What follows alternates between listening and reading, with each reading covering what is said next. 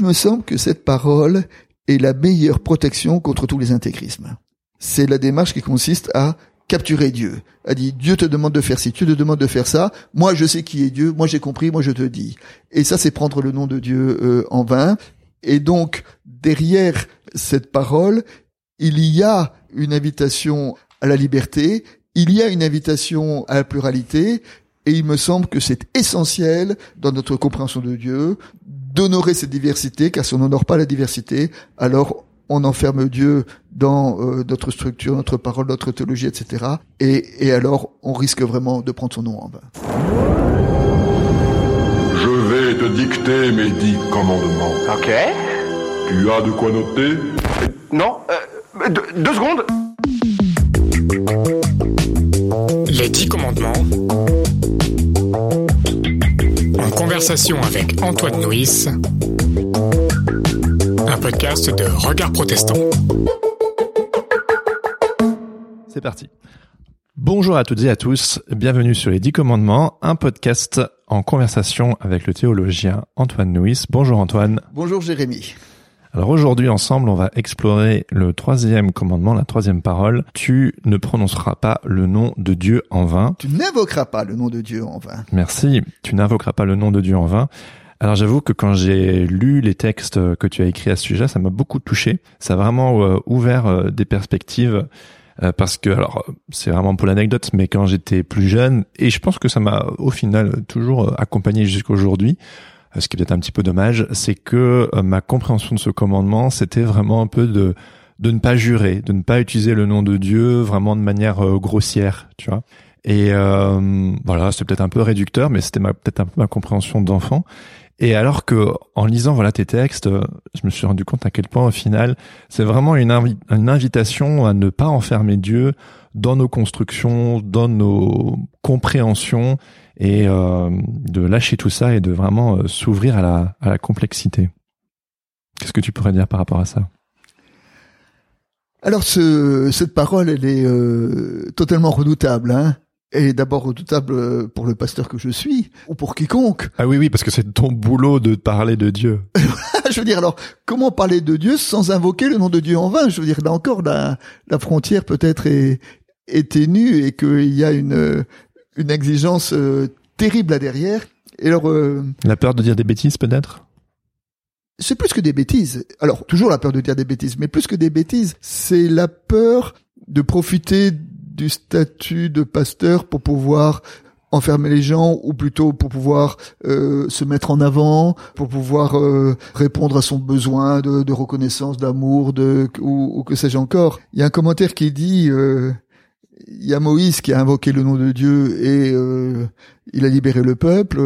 Il y a Jonas qui a invoqué le nom de Dieu et euh, il a été libéré du ventre du gros poisson euh, pour annoncer à Ninive la parole de Dieu. Il y a Élie qui a invoqué le nom de Dieu et il a relevé de la mort le fils de la veuve de Sarepta. Et pourtant, eux, ils ont invoqué le nom de Dieu.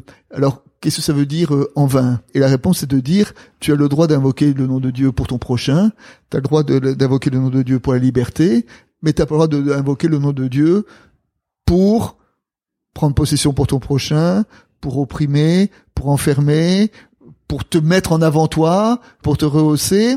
Et donc, il y a derrière ce commandement presque une, une éthique de la, j'ai dire presque une éthique pastorale, enfin je dirais, hein, Ouais. Euh, une éthique, et en sachant que tout le monde peut être euh, en, en posture pastorale. Voilà, alors maintenant, une fois cela dit, euh, qu'est-ce que ça veut dire euh, ne pas prendre le nom de Dieu en vain? Et c'est l'idée qu'on a déjà développée lors de notre conversation précédente, que Dieu échappe à nos, à nos représentations. Et euh, je trouve que, puisqu'on parle du nom de Dieu, euh, il y a texte biblique qui me paraît très très fondateur. C'est euh, lorsque au, au buisson ardent, Dieu appelle Moïse et lui dit euh, va trouver Pharaon et dis-lui laisse partir mon peuple. Ah oui. Et alors euh, Moïse euh, a pas très envie d'y aller. Et il dit à Dieu, écoute, d'accord, je veux leur Pharaon, euh, je vais lui dire, euh, laisse partir les Hébreux, mais s'ils me disent, euh, au nom de qui parles-tu Euh, Au nom de quoi oses-tu venir euh, me donner des ordres à moi, Pharaon Euh, Qu'est-ce que je devrais répondre dit Moïse. Euh, Quel est ton nom euh, pour que je puisse dire à Pharaon, je parle au nom de d'un tel. Et Dieu lui répond, euh, lui répond par euh, Je suis celui qui est. voilà, Asher ayé euh, en hébreu. Donc ayé c'est euh, je suis, c'est le, le verbe être, et le verbe être qui est conjugué à un temps qui euh, en hébreu on appelle l'inaccompli. Et l'inaccompli c'est une action qui n'est pas terminée. Si bien que euh, l'inaccompli est euh, traduit en français par le présent ou par le futur. C'est ainsi que selon les traductions, on a je suis qui je suis ou parfois je serai qui je serai. Et puis on peut mélanger les deux, dire je suis qui je serai, je serai qui je suis.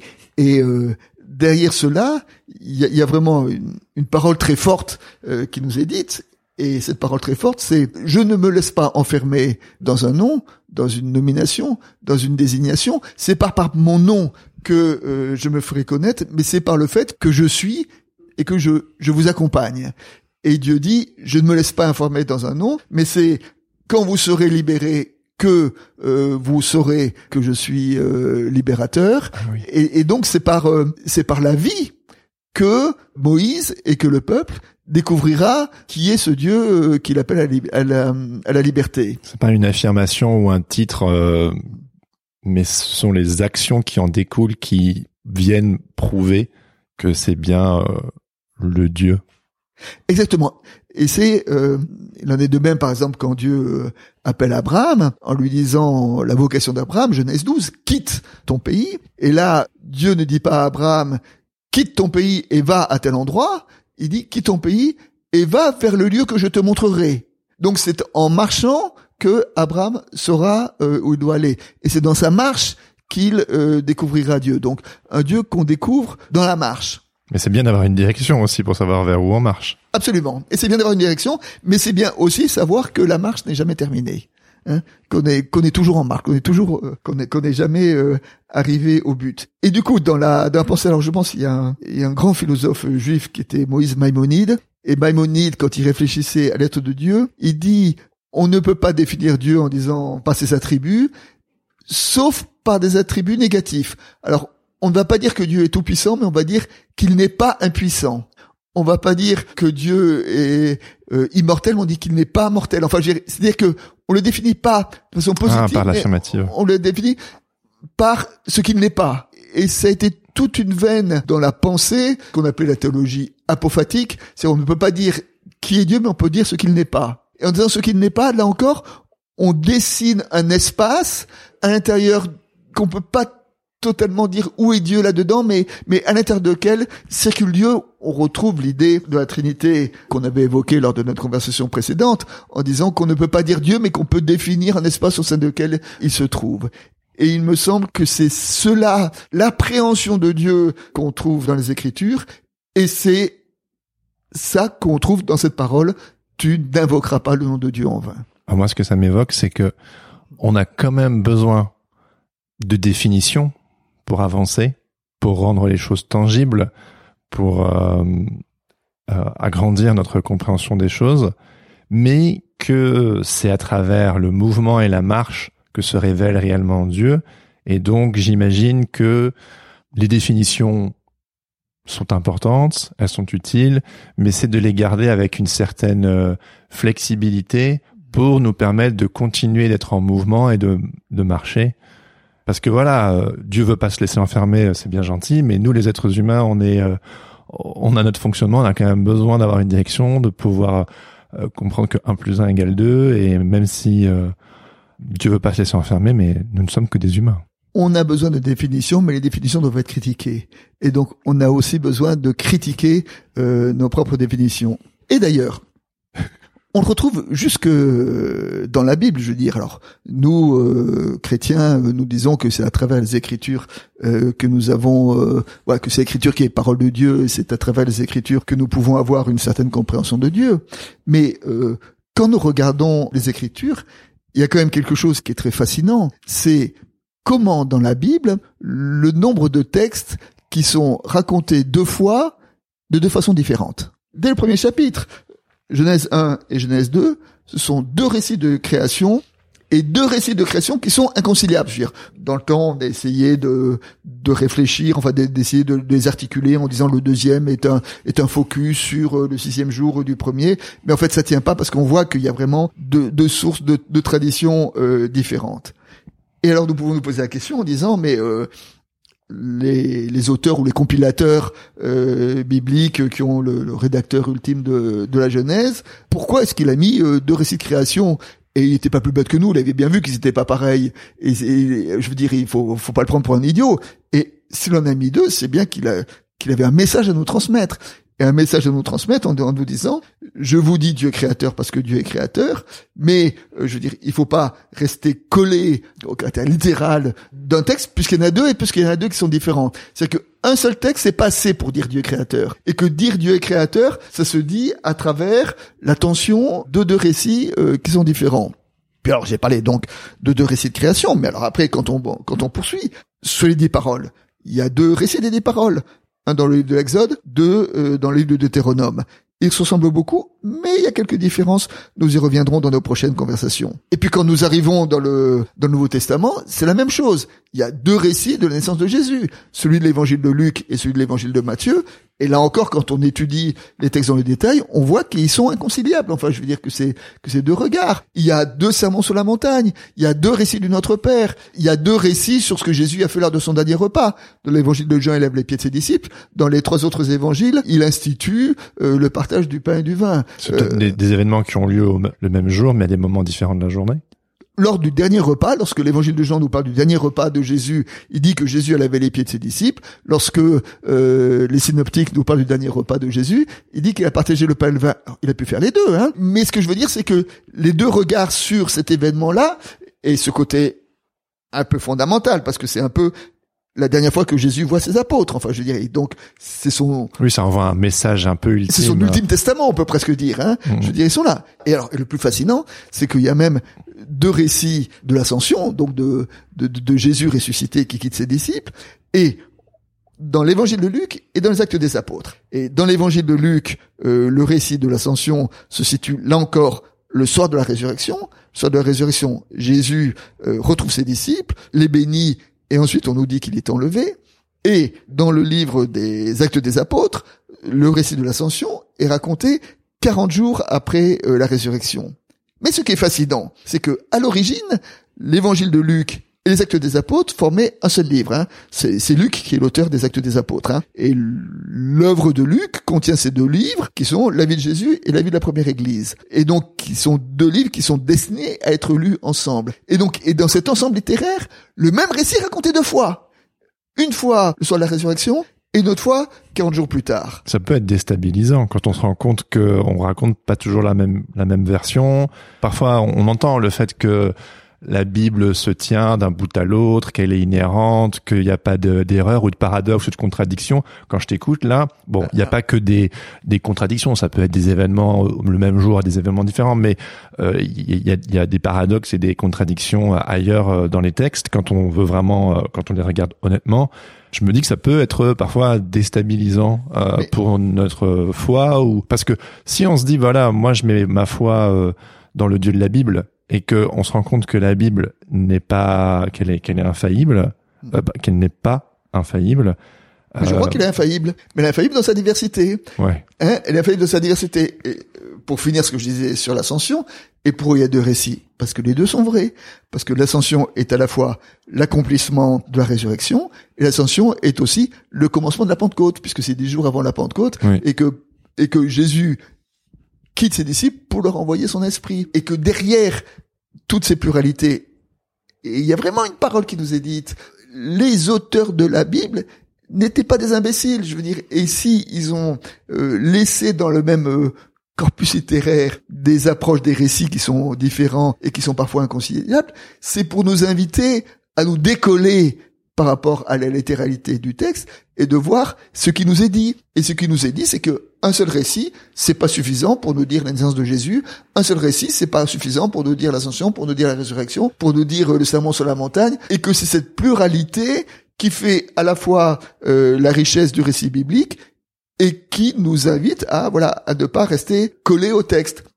Et ça, euh, l'Église et je crois que peut-être là vraiment l'Église a été inspirée de garder dans son canon un moment au deuxième ou troisième siècle, il y a, il y a quelqu'un qui a écrit ce qu'on appelle le le. Le diathéséron, c'est des espèces un seul évangile qui rassemble les quatre. Hein. C'est qu'il essayait de, de prendre un espèce de, d'extrait des quatre évangiles pour faire un seul récit cohérent. Et dans sa grande euh, sagesse, euh, l'Église n'a pas retenu.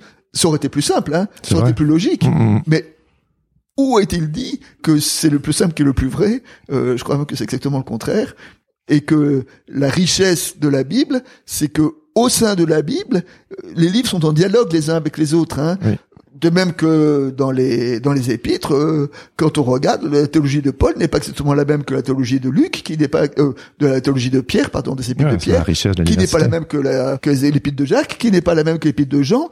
Et c'est cette pluralité qui fait la richesse du récit biblique. Et c'est en prenant en compte euh, cette pluralité que peut-être nous pourrons être à l'écoute de la parole qui nous demande de pas prendre le nom, de pas d'invoquer le nom de Dieu en vain. Parce que si on dit euh, euh, Dieu dit ça à travers tel verset, oui mais il y a tel verset qui dit ça, oui mais il y a tel verset qui dit ça. Donc laissons la Bible dialoguer et les différents récits bibliques dialoguer entre eux pour nous dire, comme on le disait dans la conversation différente, un Dieu qui est au-delà de nos compréhensions de Dieu et y compris une écriture qui est au-delà de notre lecture des écritures.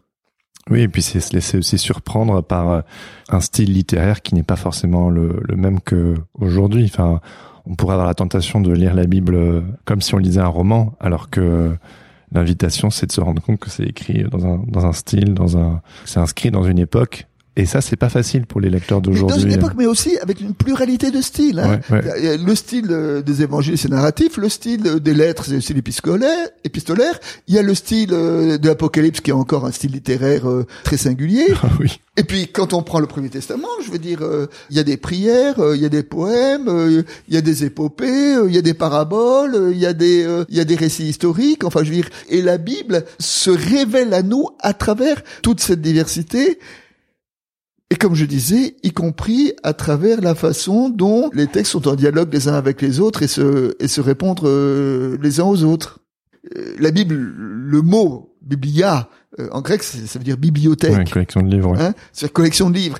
Et, et donc, et quand on lit, euh, voilà, le, le Premier Testament. Alors, j'ai évoqué la, la diversité euh, du Nouveau Testament, mais dans le Premier Testament, je veux dire, euh, il y a le livre d'Esther, il y a le livre des, des, des Cantiques des Cantiques, il y a le livre de, de Ruth, il y a, il y a le livre de la Genèse, euh, il y a- et tout ça, euh, ça, ça fait une, une collection, une diversité qui nous dit que c'est une, une richesse qui est bien au-delà de tous les, les carcans dans lesquels on veut l'enfermer. Mais toi, t'es théologien, donc t'as ton nez dedans du matin au soir. Je me suis toujours demandé si, pour vraiment bien appréhender le texte, euh, on se devait euh, d'avoir un doctorat en, texte ancien. La plupart d'entre nous qui euh, n'avons pas ce rapport au texte et ça fait pas 40 ans qu'on l'étudie en profondeur, on la lit peut-être tous les jours ou on la connaît quand même peut-être relativement bien, mais toutes ces petites nuances, est-ce qu'il faut un doctorat pour vraiment bien saisir et, et, comprendre les finesses du texte et euh, parce que voilà, d'extérieur, on, on pourrait se dire, Hmm, ça m'insécurise, euh, alors qu'en réalité, voilà, ça, ça offre une pluralité au sein même de, de la Bible. Et là, alors, pour répondre, j'avais un professeur, j'avais un professeur de, de Nouveau Testament. Et ce professeur de Nouveau Testament, il disait, voilà, moi, je suis un universitaire, je suis un scientifique, conclusion, quand euh, je dois faire euh, une exégèse, une, interprétation euh, d'un récit biblique, eh ben, je travaille avec mes outils scientifiques. Alors, je prends le texte en grec, je fais une traduction mot à mot. Chaque mot, je regarde ses autres euh, occurrences, ses autres apparitions euh, dans la Bible, voire je regarde ces occurrences dans les récits euh, extra-bibliques si jamais j'ai accès à, ça, pour essayer d'avoir l'étude la plus rigoureuse ou la plus scientifique d'un texte biblique. Et puis il disait avec un petit sourire, voilà, pour un texte d'une dizaine de versets, j'ai 15 jours de travail pour arriver à, à travailler dessus. Et puis il dit, quand j'ai fini, téléphone à ma grand-mère, et nous disait ma grand-mère qui élève les chèvres dans les Cévennes et qui a appris à lire la Bible, qui a appris à lire dans la Bible Ah oui, oui, littéralement. et qui lisait et qui lisait sa Bible tous les jours. Et disait allô mémé, euh, Luc 18, euh, qu'est-ce que tu en penses? Et il disait elle avait tout compris. Elle avait tout compris. Et alors il disait à ses étudiants Donc, si vous voulez bien connaître la Bible, il y a deux solutions. Ou bien alors, vous faites vos études sérieusement, vous apprenez votre grec et vous euh, travaillez comme un scientifique, ou bien vous la lisez tous les jours pendant 50 ans. Et, et donc, ça veut Ou dire on quoi fait les deux. Évidemment, il faut faire les deux. Mais ça veut dire quoi Ou on peut faire les deux. Ça veut dire que il y a, je crois, quand même une certaine intelligence de la Bible et que, à force de fréquenter la Bible, la Bible façonne aussi notre façon de penser. Et je dirais que cette pluralité que j'ai évoquée dans la Bible, eh ben cette pluralité, elle, elle vient aussi, euh, elle s'impose à nous parce que quand on lit la Bible et qu'on lit toute la Bible et qu'on lit qu'on ne lit pas comme on a tentation de le faire, de ne lire dans la Bible que les livres qui nous plaisent Mm. ou que les livres à lesquels on est d'accord. Ça, on a tous la tentation de faire ça, hein. mais d'essayer justement de respecter euh, sa, sa pluralité, y compris les récits qui nous grattent un peu, qui nous dérangent ou qu'on comprend moins, mais de les laisser nous parler. Et au bout d'un moment, je dirais que cette euh, cette diversité d'un Dieu qui est dans sa parole, mais qui est au-delà de sa parole, progressivement s'impose à nous.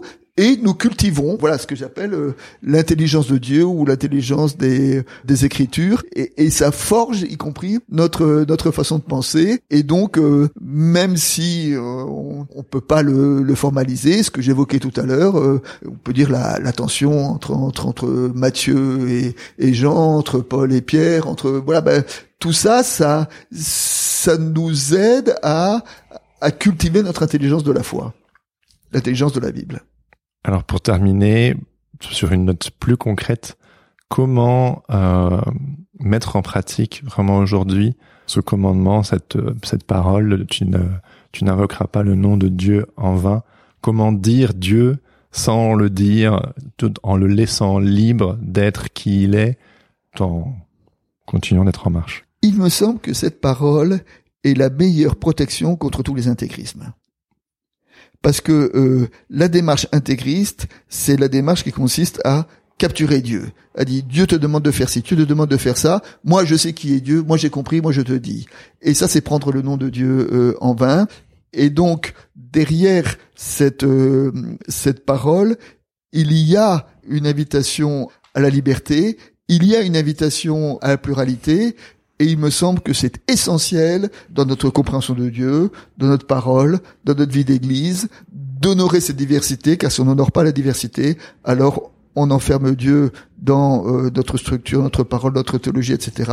Et, et alors on risque vraiment de prendre son nom en vain. Merci beaucoup Antoine. On vous donne rendez-vous dans l'épisode suivant pour explorer le quatrième commandement. Tu feras du sabbat un jour sacré, un épisode qui sonne comme un air de vacances, mais je pense que ça ira bien au-delà. Merci beaucoup Antoine, merci à tous et à toutes de nous avoir écoutés et à très bientôt. Les dix commandements. En conversation avec Antoine Nuis. Réalisé et présenté par Jérémy Kleiss. Un podcast de Regard Protestant en partenariat avec Fréquence Protestante.